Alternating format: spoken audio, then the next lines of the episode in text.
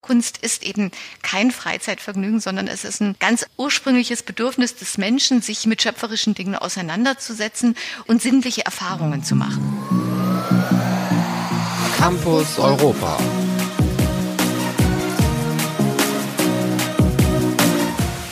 Guten Tag und herzlich willkommen zu einer neuen Folge von Campus Europa, dem DAAD-Podcast rund um die europäischen Hochschulallianzen.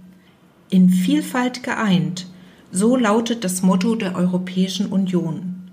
Und in kaum einem anderen Bereich zeigt sich diese Vielfalt so eindrücklich wie im kulturellen Erbe Europas, das sich aus den Traditionen seiner Länder und Regionen speist. Wichtige Kunstrichtungen und Epochen nahmen von hier ihren Ausgang. Denken wir nur an die Renaissance, die den Beginn der Neuzeit einläutete oder in der jüngeren Vergangenheit an den Expressionismus und den Kubismus. Aber wie genau kann die Kunst heute ihren Beitrag zur Bildung einer europäischen Identität leisten? Darüber spreche ich mit meinem heutigen Gast bei Campus Europa, Frau Andrea Weipert. Frau Weipert leitet das Referat Presse- und Öffentlichkeitsarbeit an der Hochschule für Bildende Künste in Dresden, die eine von vier Partnern der Europäischen Hochschulallianz EU for Art ist. Frau Weibert, schön, dass Sie heute Gast im Campus Europa Podcast sind. Hallo Frau Stahl, ich freue mich auch sehr, dass wir beide miteinander reden können. Bevor wir uns der Allianz EU for Art zuwenden, möchte ich zunächst eine persönliche Frage an Sie richten, Frau Weibert. Sie sind an der Hochschule für Bildende Künste Dresden als Pressesprecherin tätig. Welche Verbindung haben Sie denn persönlich zur Kunst? Und gibt es vielleicht eine Ausstellung oder ein Kunstevent, welches Sie erst kürzlich besucht haben? Ich bin ja selber Kunsthistorikerin äh, und habe das große Glück, dass ich tagtäglich von Kunst umgeben bin. Äh, mein Büro ist auf einer Etage umgeben von Ateliers und gerade vor fünf Minuten war tatsächlich noch ein Student, hat äh, vorsichtig geklopft, natürlich ganz brav mit Maske, denn äh, bei uns darf man tatsächlich äh, noch in begrenztem Umfang äh, in quasi im Schichtsystem in den Ateliers arbeiten und auch in den Werkstätten. Und deswegen habe ich dann doch eben auch immer die Möglichkeit, in Ateliers reinzugucken. Ähm, bin dann wirklich sehr direkt mit der Kunst umgeben und von Kunst umgeben. Und äh, das ist im Moment wirklich so meine äh, die wichtige Nahrung, so, so würde ich es wirklich sagen. Denn ähm, Veranstaltungen besuchen war natürlich einfach in den letzten Monaten überhaupt nicht möglich. Die letzte Veranstaltung, die wir hier im Hause hatten, war im September unsere Diplomausstellung. Die mussten wir ohnehin verschieben. Die hätte früher stattfinden sollen und die musste aufgrund äh, der Pandemie in den Herbst hinein verschoben werden. Und insofern äh, darben wir alle ein bisschen, denn Kunst lebt eben tatsächlich nicht nur vom Machen, sondern tatsächlich auch in einem ganz starken Maße vom Austausch zwischen Publikum und schöpferisch Tätigen. Es ist schön zu hören, Frau Weibert, dass bei Ihnen die Werkstätten, die Ateliers noch in begrenztem Umfang funktionieren, sodass es doch noch den ein oder anderen Kunststudenten gibt, der, der da tätig sein kann, mit dem man auch in den Austausch treten kann. Aber wie ist denn das, gestaltet sich das an den Partnerhochschulen? Welche Partnerhochschulen haben Sie überhaupt in Ihrem Netzwerk? Und wie ist denn da das Stimmungsbild in Bezug auf Kunst und Öffentlichkeit, dieser fehlenden Interaktion? Wir arbeiten ja mit den Kunsthochschulen in Rom, Riga und Budapest zusammen. Budapest ist der Leading-Partner. Ähm, und was wirklich einfach sehr, sehr schade ist, ist, dass das, was für uns so wichtig ist, äh, dass wir uns eben nicht sehen können, dass wir nicht gemeinsam in den Ateliers arbeiten können. Das ist ja ein Kern auch des Gesamtprojektes. Und äh, man muss wirklich sagen, dass sich die Situation in den verschiedenen Ländern auch sehr unterschiedlich gestaltet. Die Kollegen aus äh, Rom für die war das einfach im letzten Jahr also ungleich äh, komplizierter als für uns. Ähm, da war natürlich, also wir haben es ja alle mitbekommen, dass in Italien die Lage äh, schon im Frühjahr sehr, sehr schlimm war und da wurde natürlich sehr viel früher schon alles geschlossen. Die Einschränkungen für die Studierenden und die Lehrenden war das war einfach äh, viel, viel stärker als bei uns. Und man merkt, dass dort einfach die Kräfte erschöpft sind. Also das ist schon, das merken wir bei den Gesprächen. Auf der einen Seite haben wir natürlich jetzt sehr viel äh, über digitale Medien kommuniziert und haben uns auf diese Weise auch äh, gut vorwärts bewegen können. Aber das, was uns allen so wichtig ist, dass wir uns mit der Kunst treffen. Also das äh, Dreh- und Angelpunkt von Gesprächen und Wahrnehmungen und ähm, auch dieser Frage, wie wir uns verstehen, äh, tatsächlich die Kunst ist und dass das einfach nicht da ist und da findet ja vieles auch nonverbal statt. Und äh, im Moment sind wir extrem darauf angewiesen, dass alles tatsächlich verbalisiert wird. Ja, das glaube ich, das ist eine große Herausforderung. Das muss man ja auch erstmal quasi transferieren oder Methoden finden, um ähm, etwas, was man vorher nonverbal, wie Sie sagen, kommuniziert hat, jetzt verbalisiert. Das äh, ist sicherlich nochmal ein ganz eigenes großes Thema, um da Methoden zu erlernen. Vielleicht kommen wir an späterer Stelle nochmal dazu, dass wir da vielleicht ein bisschen genauer reinhören können, wie denn das ähm, in den einzelnen Standorten auch gemacht wird, äh, wie sie sich trotz fehlender ähm, ja, persönlicher Beschäftigung mit, mit der Kunst und mit Ausstellungen, mit äh, Präsentationen, wie sie das trotzdem bewältigen können, diese ganz schwierige Situation. Nun ist ja EU for Art unter den europäischen Hochschulallianzen doch eine Besonderheit. Es ist nämlich das einzige Netzwerk europäischer Kunsthochschulen. Das hat ja auch die Einleitung äh, schon gezeigt.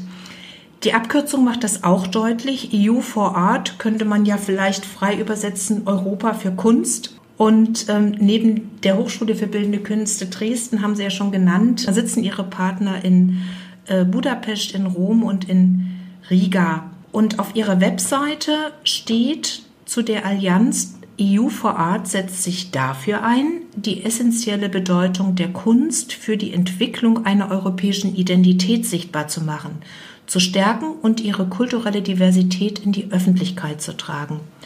Und wir haben uns gedacht, dass wir heute in unserem Podcast auch dieses zum Thema machen, nämlich europäische Identität und äh, wie man das in der Kunst unterstützen, ausdrücken kann.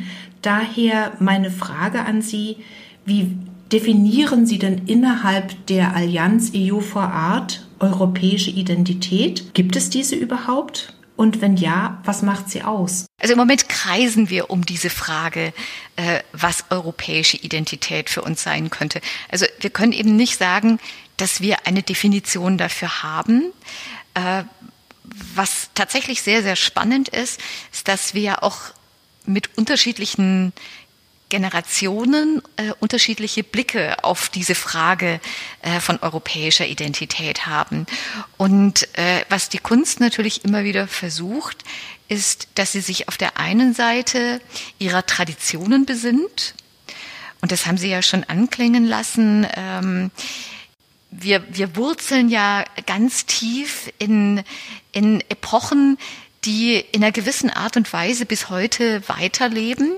Äh, wahrscheinlich gibt es kaum eine kaum einen Bereich in der Gesellschaft, in der bestimmte historische Entwicklungen immer noch so lebendig sind und zugleich mit etwas sehr modernem, zukunftsweisenden und vielleicht sogar antizipierenden Moment, äh, also mit etwas vorausschauendem ähm, zusammengebracht werden. Also man muss sich das einfach nur so vorstellen, dass an Kunsthochschulen heute noch Jahrhunderte alte Techniken, wie zum Beispiel Radierungen, äh, die es eben schon in der Renaissance gab, äh, bis äh, zu 3D-Technik ähm, werden diese Dinge ausgeübt. Also man arbeitet mit Mitteln, die sowohl in der Vergangenheit ähm, wichtig waren, als auch in der Gegenwart immer noch eine Rolle spielen.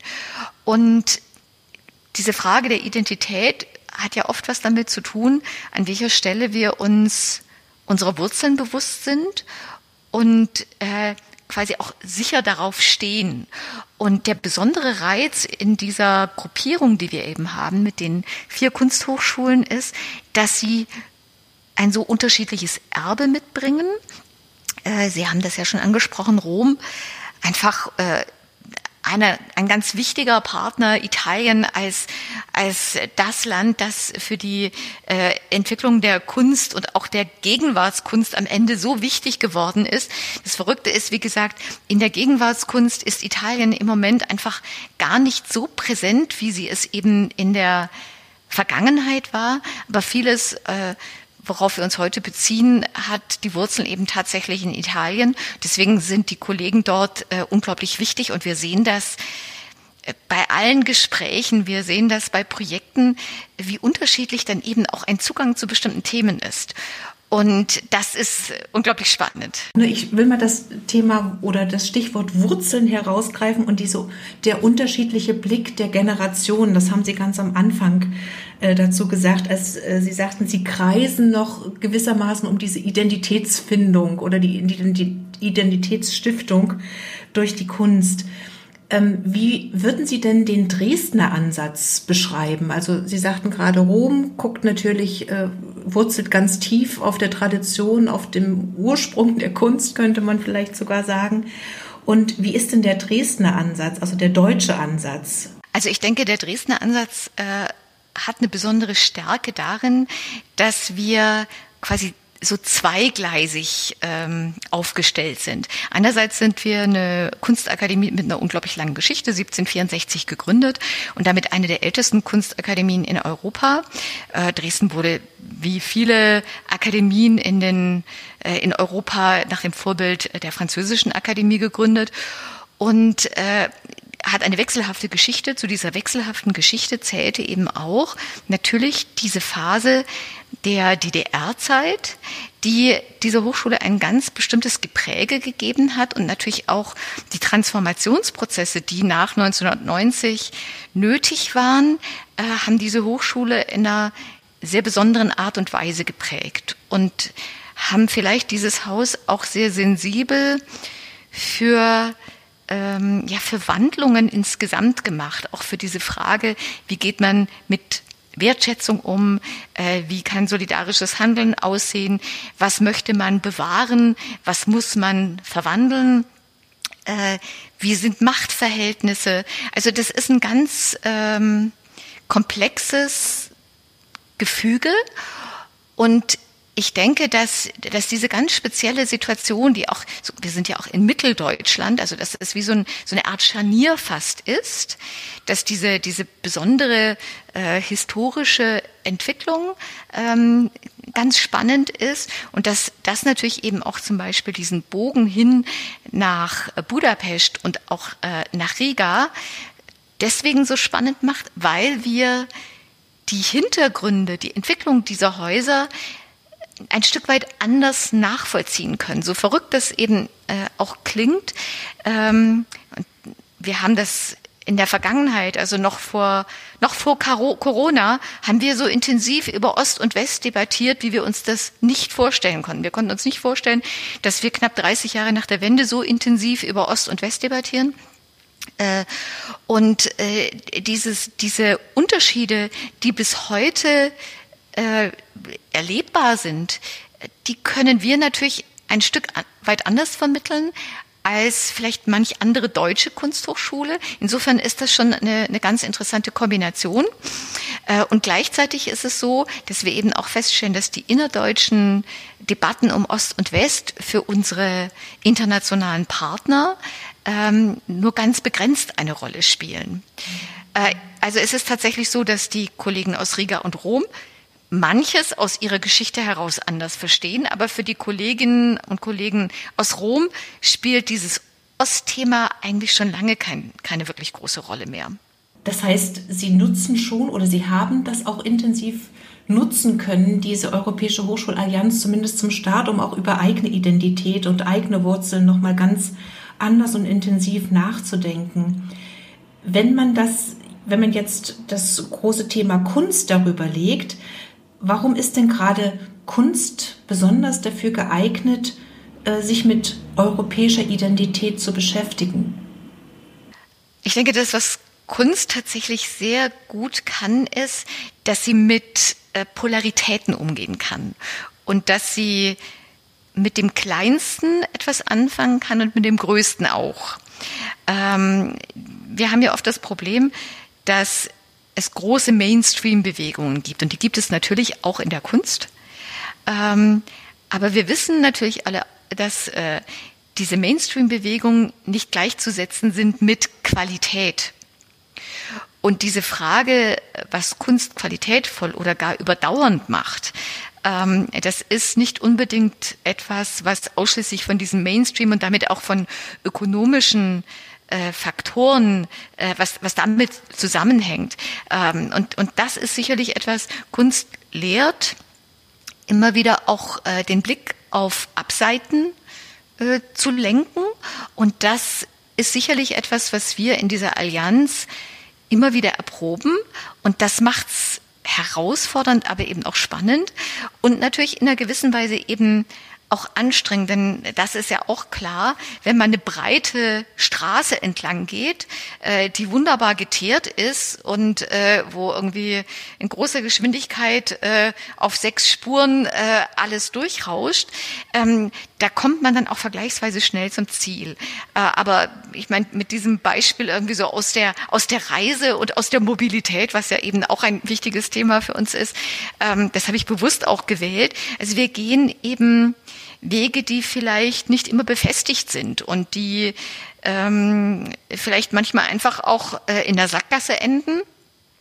Äh, und dann muss man gucken, wie kommt man vielleicht aus dieser Sackgasse äh, heraus und kommt an eine Stelle, mit der man vielleicht gar nicht ähm, oder die man gar nicht angepeilt hat. Also und das ist sicherlich etwas, was Kunst uns lehren kann und was einfach so viel mit ähm, mit menschlichem Wesen zu tun hat. Also insofern sind wir, äh, das ist ja auch das, was uns immer so wichtig ist, für, für Bildung, egal welcher Form, ob es universitär oder schulisch ist äh, oder in einem Beruf, ähm, geht es ja nicht nur um die Aneignung von harten Fakten, Facts und Figures, wie es immer so schön heißt, sondern es geht ja einfach auch darum, dass man sich so ein Instrumentarium ähm, zulegt, wie man mit ungewohnten Dingen zurechtkommt, was wir gerade heute ja sehr, sehr stark brauchen. Ja, ich greife mal, Frau Weipert, das schöne Bild von der sechsspurigen Schnellstraße auf und dem vielleicht dem Trampelpfad oder dem abseitigen Weg, äh, der durchaus mal in der Sackgasse enden kann.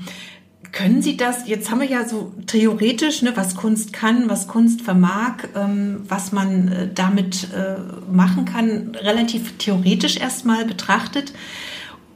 Jetzt wäre es, glaube ich, gut an der Zeit, äh, das auch mal ein bisschen konkreter mit Beispielen zu unter Mauern. Was ist denn so eine breite Straße äh, oder was liegt denn da Kunst von der Kunstseite her gesehen mit ihren vier Paten? Was liegt denn so an der Schnellstraße und was wäre so ein kleiner ähm, Seitenweg, ein kleiner Trampelpfad, der vielleicht auch ähm, irgendwo endet und wo man dann noch mal zurückgehen muss?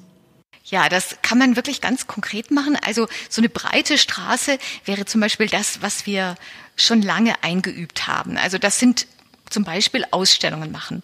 Äh, natürlich machen wir, wie wahrscheinlich alle Kunsthochschulen dieser Welt, wir machen Projekte mit anderen Partnern zusammen, wir stellen aus, wir wissen, wie man Räume bespielt, wie man vielleicht eben auch noch einen Katalog äh, dazu erstellt, wie man ähm, dem Publikum die künstlerischen Arbeiten vermittelt. Das sind Dinge, die zwar alle anstrengend sind, viel Energie kosten, aber sie sind uns sehr vertraut. Was uns nicht so vertraut ist, ist, dass wir tatsächlich ähm, versuchen, die unterschiedlichen Lehrtraditionen so für die anderen zu öffnen, dass es auf der einen Seite vielfältig bleibt und dass man quasi, dass man nicht versucht, hier so eine Vereinheitlichung zu erzielen und dass man trotzdem irgendwie eine Struktur schafft. Also um es mal ganz konkret zu machen, wenn wir zum Beispiel mit unseren künstlerischen Werkstätten hier in Dresden einen Kurs anbieten, für Radierung zum Beispiel, oder die Kollegin im Handeinband oder selbst im 3D-Druck oder in der Anatomie, gibt es einfach eine Methodologie, die in jeder Hochschule aufgrund ihrer eigenen Tradition sich ganz speziell entwickelt hat. Und äh, nehmen wir jetzt zum Beispiel das die Anatomie. Dresden hat eine der größten Sammlungen äh, für Künstleranatomie, also wunderbare, eine wunderbare Sammlung, die bereits im 18. Jahrhundert begonnen wurde und hat trotzdem einen relativ handwerklichen, im besten Sinne handwerklichen Zugang, ähm, bei dem es wirklich darum geht, diese Skelette nach wie vor für sich selbst zu zeichnen, ähm, dreidimensionale Formen dafür zu entwickeln und so weiter. Die Kollegen in Riga hingegen sind absolut interessiert an der digitalen Form mit Anatomie umzugehen. Also das eher ähm, mit dem Computer zu machen und eben nicht mit der Hand. Also das ist quasi ähm, Digitalisierung versus Handwerk. Ganz genau. Und diese und diese Debatten, wie man äh, mit solchen Dingen umgeht äh, oder wie man das fruchtbar zusammenbringt, ähm, das ist unglaublich spannend und das beeinflusst sowohl die Studierenden, die zukünftig davon profitieren werden, als auch natürlich die Lehrenden, die jetzt mit diesen Themen äh, sich auseinandersetzen. Und wie gesagt, wenn ich sage handwerklich, dann heißt es bei uns eben ja auch äh, nicht, dass man also quasi nur ähm, in so einer Art Technik, also handwerklichen Technik arbeitet, sondern dass natürlich ein großes Maß an kunstgeschichtlichem, theoretischem Wissen dazu kommt. Das ist zum Beispiel etwas, was für die Kollegen in, in Rom wieder von dem, äh, von der ganz großen Bedeutung ist. Also die Kollegen in Rom, äh, da merkt man einfach, Kunstgeschichte ist hat für die eine so weitreichende Bedeutung, was einfach auch in ihrer historischen Entwicklung oder an ihrer historischen Entwicklung ablesbar ist. Also das ist für die eben sehr wichtig und wichtig. Und für die Kollegen in Budapest ist natürlich so eine gewisse Abkopplung von einem westlich orientierten Kunstmarkt ein ganz wesentliches Thema und das Interesse äh, von Budapest liegt daher ein ganz kleines bisschen anders. Also für die ist eher so dieses, wie können wir uns ein ganz kleines Stückchen mehr nach Westen orientieren. Und das sind einfach so Fragen, die tauchen latent immer wieder auf. Sie werden nicht immer eins zu eins so besprochen. Das zeigt, glaube ich, sehr, sehr gut diese unterschiedlichen Herangehensweisen oder auch die unterschiedlichen Traditionen an diesen Beispielen, die Sie gerade genannt haben. Und ich kann mir gut vorstellen, dass die Herausforderung jetzt darin besteht, im Netzwerk, also diese unterschiedlichen Ansätze zu berücksichtigen, auch, auch äh, gestalten, weiter gestalten zu lassen und die aber auch dann an den einzelnen Hochschulen ähm, vielleicht äh, kennenzulernen und ähm, diese neuen Wege zu eröffnen und letztlich diese Dinge zusammenzubringen in Form von Studienaufenthalten oder auch gemeinsamen Ausbildungsmodulen. Was hat denn da das Netzwerk EU for Art vorgesehen, um eben die Studierenden, aber auch die Lehrenden, ne, die Künstlerinnen und Künstler selber, mit diesen unterschiedlichen Ansätzen vertrauter zu machen und das ähm, irgendwie, ich will nicht sagen zu verschmelzen, aber in, in Richtung einer europäischen Identität zu verarbeiten, zu gestalten? Also was, was wir ja jetzt schon angefangen haben, ähm, waren tatsächlich, wir haben mit Online-Lectures natürlich versucht, äh, die jeweiligen Perspektiven sichtbar zu machen. Und was wirklich gut funktioniert hat, also wir haben festgestellt, die Studierenden haben, obwohl sie EU Art noch nicht wirklich so gut kannten, also wir hatten eine gute Resonanz und ähm, für uns ist ja eben auch diese Einbindung der Studierenden elementar. Das ist unabdingbar, dass die auch äh, inhaltlich ganz stark mitwirken sollen. Und ähm, ja, wir Natürlich wollen wir gemeinsame Veranstaltungen in der Zukunft machen, auch digital, aber eben vor allem analog.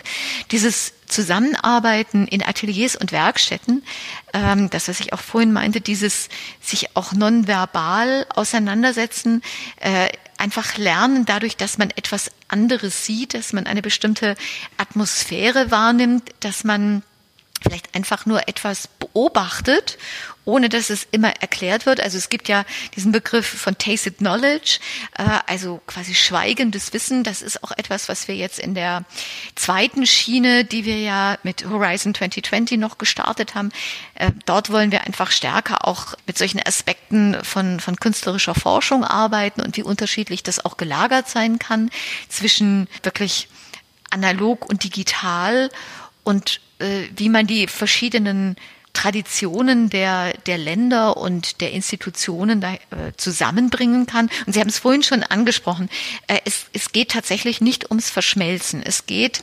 tatsächlich darum, wie kann es uns gelingen, den Studierenden etwas anzubieten, was sie für sich selbst nutzen können, mit einer ganz großen Freiheit und trotzdem natürlich mit einer Struktur, damit sie tatsächlich nicht orientierungslos sind.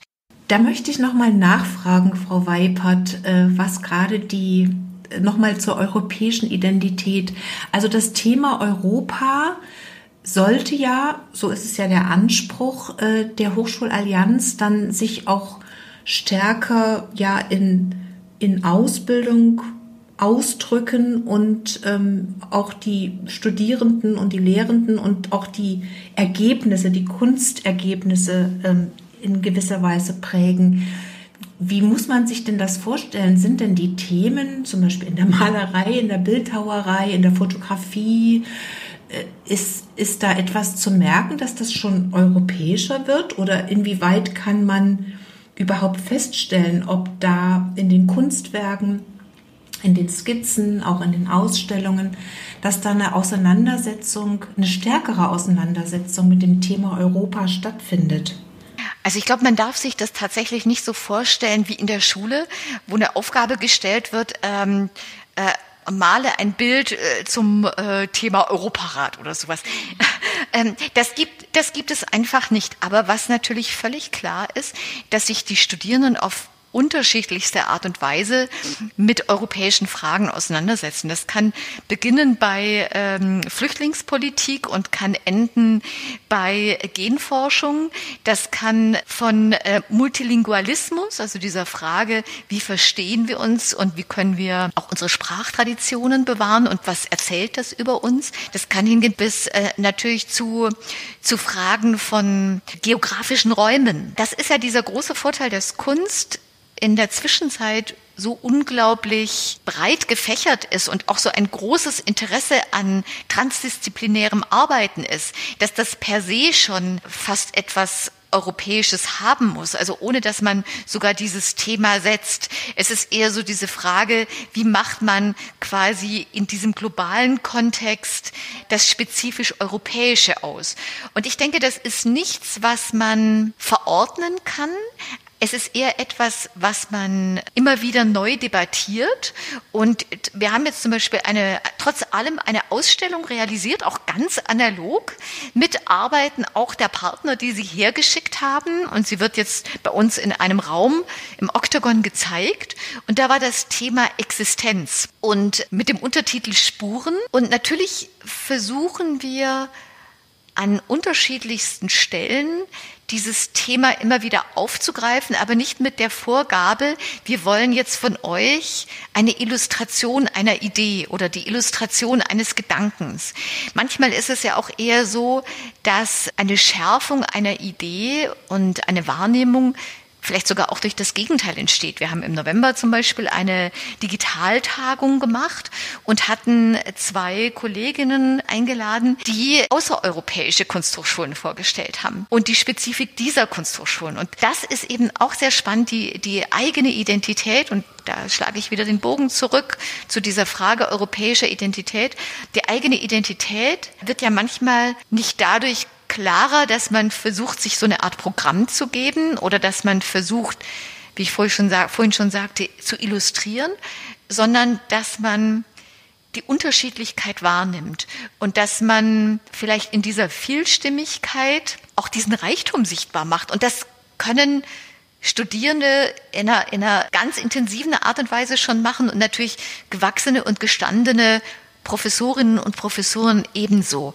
Also es geht tatsächlich eher um so eine Art Debatte auf, mit anderen Mitteln. Wenn ich, ich meine, das Netzwerk ist ja jetzt ungefähr ein Jahr alt, ein gutes Jahr ist es ja alt, das EU vor Ort.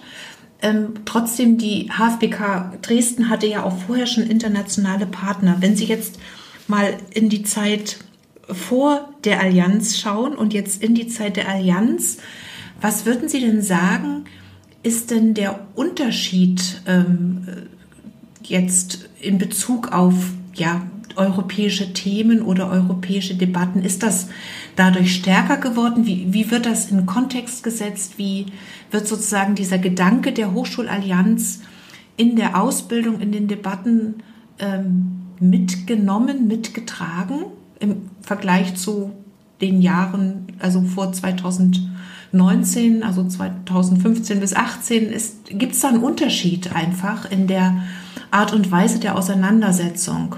Ja, absolut. Absolut. Ähm, ich würde sagen, der größte Unterschied ist tatsächlich die Kontinuität. Ähm, wir haben natürlich schon über Jahrzehnte, also das ist, liegt ja in der Genese einer solchen Kunsthochschule. Natürlich gab es immer internationalen Austausch, aber es war sehr projekthaft. Und das, was wir jetzt machen, das ist ja eine Zusammenarbeit auf allen Ebenen. Also ähm, das ist eine eine Intensität, äh, dadurch, dass wir in verschiedenen Arbeitsgruppen arbeiten, äh, dass wir so viele Menschen auch in den verschiedenen Ebenen der Hochschulen eingebunden haben, äh, ist es so, dass man eigentlich tagtäglich damit beschäftigt ist. Und da wir ein kleines Haus sind, durchwebt es natürlich das Haus auch schon in einer anderen Art und Weise. Natürlich sind wir noch nicht an dem Punkt, an dem wir sein wollen oder wo wir hinkommen wollen, dass es tatsächlich schon eine Selbstverständlichkeit für alle ist. Aber ähm, das, was, also was wir früher gemacht haben, wir haben zum Beispiel vor einigen Jahren ein, eine Programmreihe gemacht, die hieß Schools of Art. Das war eben auch so ein Austausch mit unterschiedlichen Kunsthochschulen Europas. Wobei eine war eben auch noch außereuropäisch, das war dann in Argentinien. Und da war es einfach so, es war ein klar umrissener Zeitraum, in dem man sich dann auch mal intensiver miteinander beschäftigt hat. Aber es hat die eigenen Strukturen nicht verändert und es hat auch nicht so sehr viel hinterfragt und es gab deutlich weniger Reibungen und es gab, ähm, ja, wie gesagt, es gab viel weniger Selbstbefragung. Man hat, wir haben uns selber anders wahrgenommen und das ist ein absolut, äh, das ist der gewichtigste Unterschied. War es schwierig, äh, die entscheidenden Personen in Ihrer Hochschule an Bord zu bekommen? Wie äh, hat das funktioniert? als Sie mit der Idee äh, kamen, da gemeinsam ein europäisches Netzwerk zu bilden. Und äh, dass das funktioniert hat, zeigt ja die erfolgreiche Bewerbung. Aber wie sind Sie mit den Lehrenden ähm, da umgegangen? Wie haben Sie die an Bord bekommen? Also das ist sehr unterschiedlich. Also man muss dazu sagen, ähm, an, an, im, im, zum Zeitpunkt der Bewerbung war das relativ einfach, weil äh, die Idee erstmal sogar über die Rektorate gespielt wurde. Und äh, unser Rektor von Anfang an, äh, also eigentlich war er derjenige, an den die Idee herangetragen wurde. Ähm, das hat es dann natürlich äh, für die Bewerbungsphase auch sehr viel leichter gemacht. Aber Sie haben natürlich völlig recht. Und diese Frage, wie bindet man die Lehrenden ein, ähm, das ist etwas, das ähm, haben wir uns am Anfang fast ein bisschen einfacher vorgestellt. Ähm, das hat sich auch gewandelt, weil sich auch dieses Projekt ständig wandelt. Ähm, also das ist vielleicht die größte Erfahrung, die wir gemacht haben, diese Vorstellung, äh, so und so gehen wir an die Lehrenden heran und dann machen wir dies und jenes und dann funktioniert es so und so. Äh, das ist etwas, ähm, da muss man flexibel bleiben.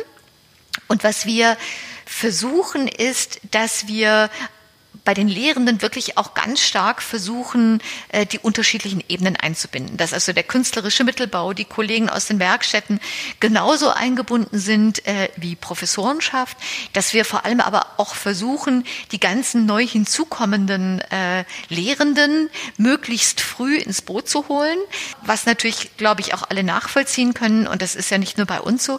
Durch Corona hat sich natürlich an vielen Stellen auch der Arbeitsaufwand ähm, deutlich erhöht.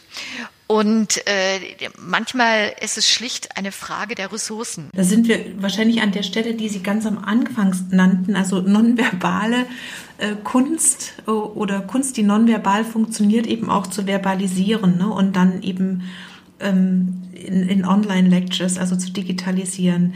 Ähm, können Sie da mal ein Beispiel nennen, warum das so aufwendig ist und so, so herausfordernd? Kunstausstellung, Kunstverständnis, Kunst in äh, Online-Lehre zu packen? wenn man es nicht begreifen kann, richtig im wahrsten Sinne des Wortes. Genau, im wahrsten Sinne des Wortes. Also stellen Sie sich einfach eine künstlerische Technik vor. Also zum Beispiel äh, eine Lithografie.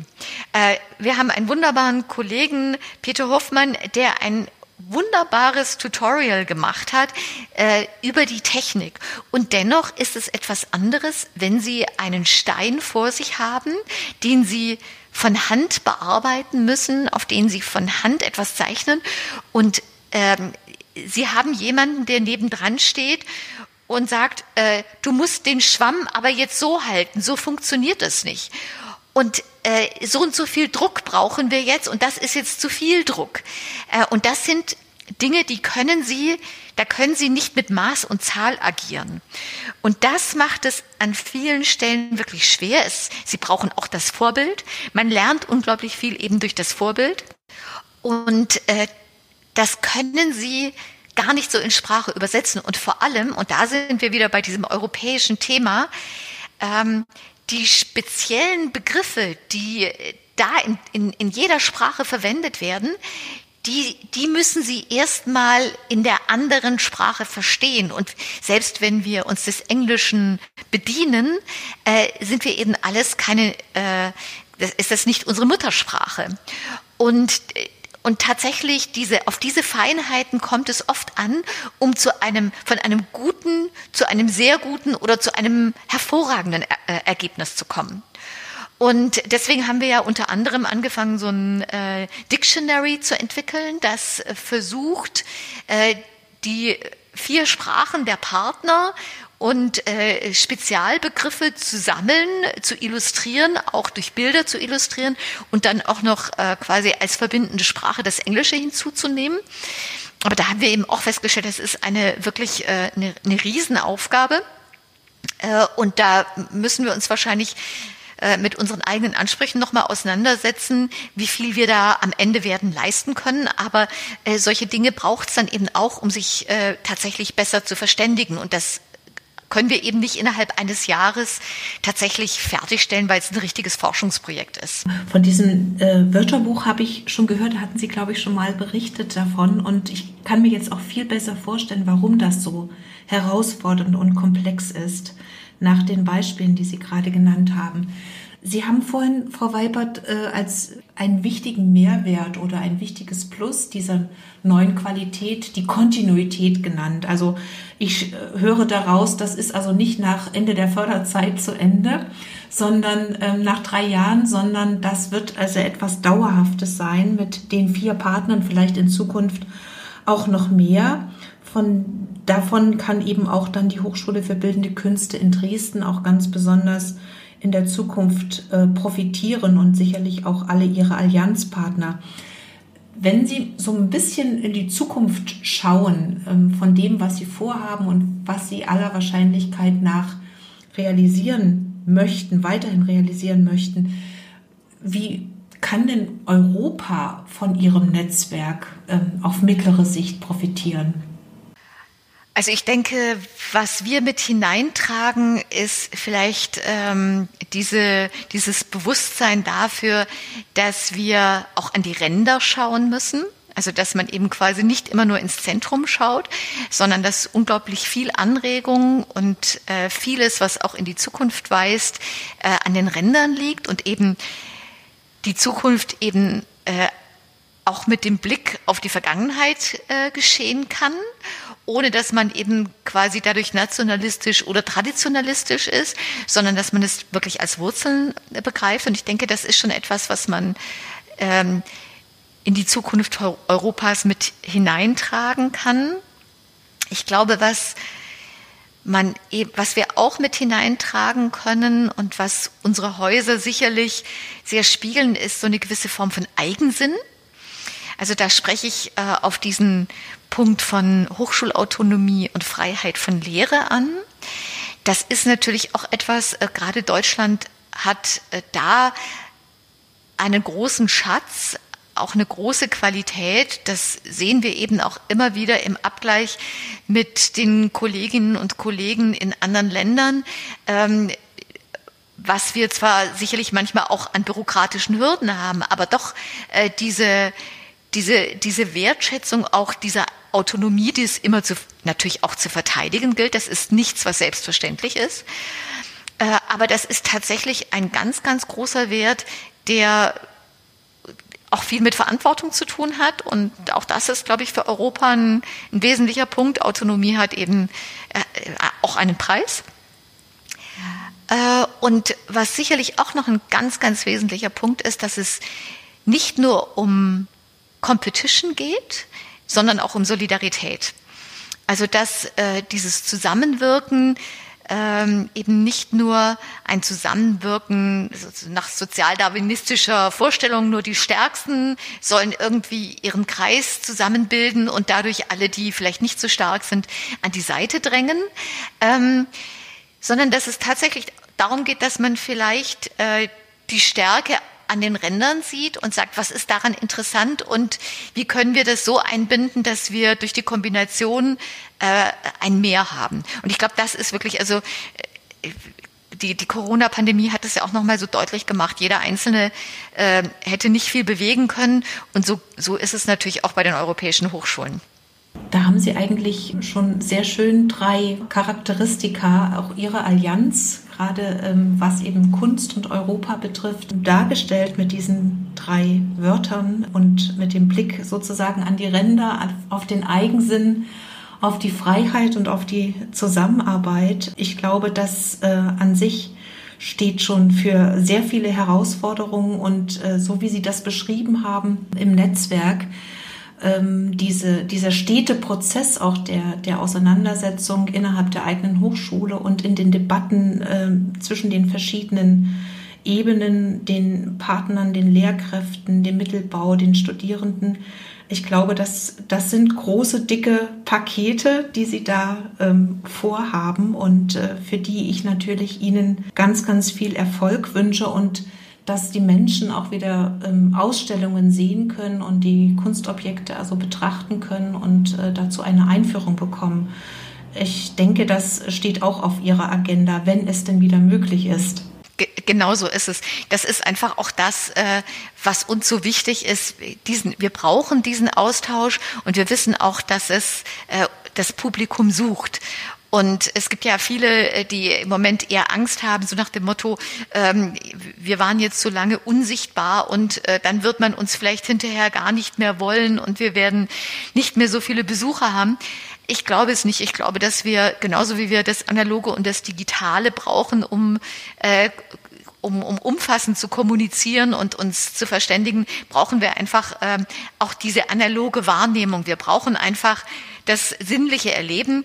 Und das ist eine Form der Vermittlung, die ist unverzichtbar und, und die bewegt auch etwas in der Gesellschaft.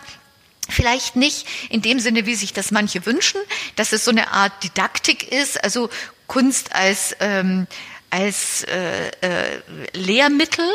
Ähm, da würde sich zeitgenössische Kunst an vielen Stellen verweigern. Es ist eher also wenn man das so mit einem Billardspiel vergleichen will, äh, sie kriegen äh, das, die Kugel ins entsprechende Loch, wenn sie manchmal über Bande spielen.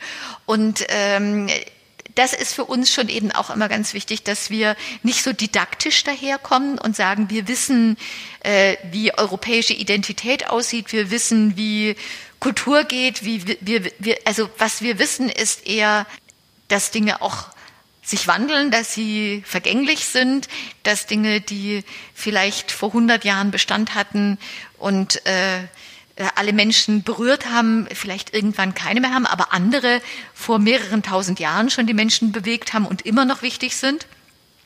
Also von daher gesehen, äh, glaube ich, können wir eine Gesellschaft, also es geht, es geht eben tatsächlich nicht darum, dass wir ähm, Besserwisser sind, sondern dass wir vielleicht an gewissen Stellen Türen öffnen, ähm, Einblicke ermöglichen und vor allem natürlich auch äh, die Lust am Lernen in jedem Einzelnen so ein bisschen, äh, ein bisschen motivieren. Ja, und äh, dafür, dass die Studierenden eben an diesen Themen, an diesen Themen dranbleiben, auch im Austausch miteinander und mit den Partnern. Dafür wünsche ich natürlich ganz viel Erfolg. Frau Weibert, wir sind eigentlich schon fast am Schluss unseres Gesprächs, aber ich möchte Ihnen gerne die Gelegenheit geben, noch einen Abschlusswunsch oder ein Abschlusswort äh, zu den europäischen Hochschulen oder zu Ihrer Allianz ähm, den Zuhörerinnen mit auf den Weg zu geben. Also das, was wir uns wünschen äh, innerhalb der Allianz, ist, dass wir uns konzentrieren können, dass wir stärker in die Tiefe gehen können, weil wir in diesem Corona-Jahr festgestellt haben, wie sehr wir doch äh, zeitgleich an so viele unterschiedliche Ecken und Enden denken mussten. Und dieses Konzentrieren, und zwar irgendwie auch wirklich auf die Kunst konzentrieren und vor allem eben wieder mit dieser ganz analogen Begegnung in, mit und durch die Kunst etwas Neues hinzuzulernen. Also das ist sicherlich so unser, unser größter Wunsch. Lieber etwas weniger, aber dafür intensiver. Dafür viel Erfolg, Frau Weipert, an der HFBK Dresden natürlich. Ihnen persönlich äh, bei der äh, Koordinierung des Netzwerkes an Ihrer Hochschule und viel Erfolg bei der Zusammenarbeit mit den Partnern auch weiterhin und dass es auch irgendwann wieder viel, viel mehr Analoges geben kann. Ich bedanke mich ganz, ganz herzlich für das Gespräch und wünsche Ihnen alles Gute. Dankeschön, Ihnen auch. Mehr zu der Allianz EU for Art und den Schwerpunkten finden Sie auf der Projektwebseite unter euforart.eu. Weitere Informationen zu den europäischen Hochschulallianzen und dem DAAD finden Sie unter daad.de/eon. Campus Europa ist ein Podcast des DAAD. Vergessen Sie nicht, unseren Podcast zu abonnieren, damit Sie keine Folge mehr verpassen und empfehlen Sie ihn auch gerne weiter. Unsere nächste Folge erscheint in 14 Tagen. Bis dahin, vielen Dank fürs Zuhören. Bis zum nächsten Mal. Ihre Anke Stahl. Campus Europa.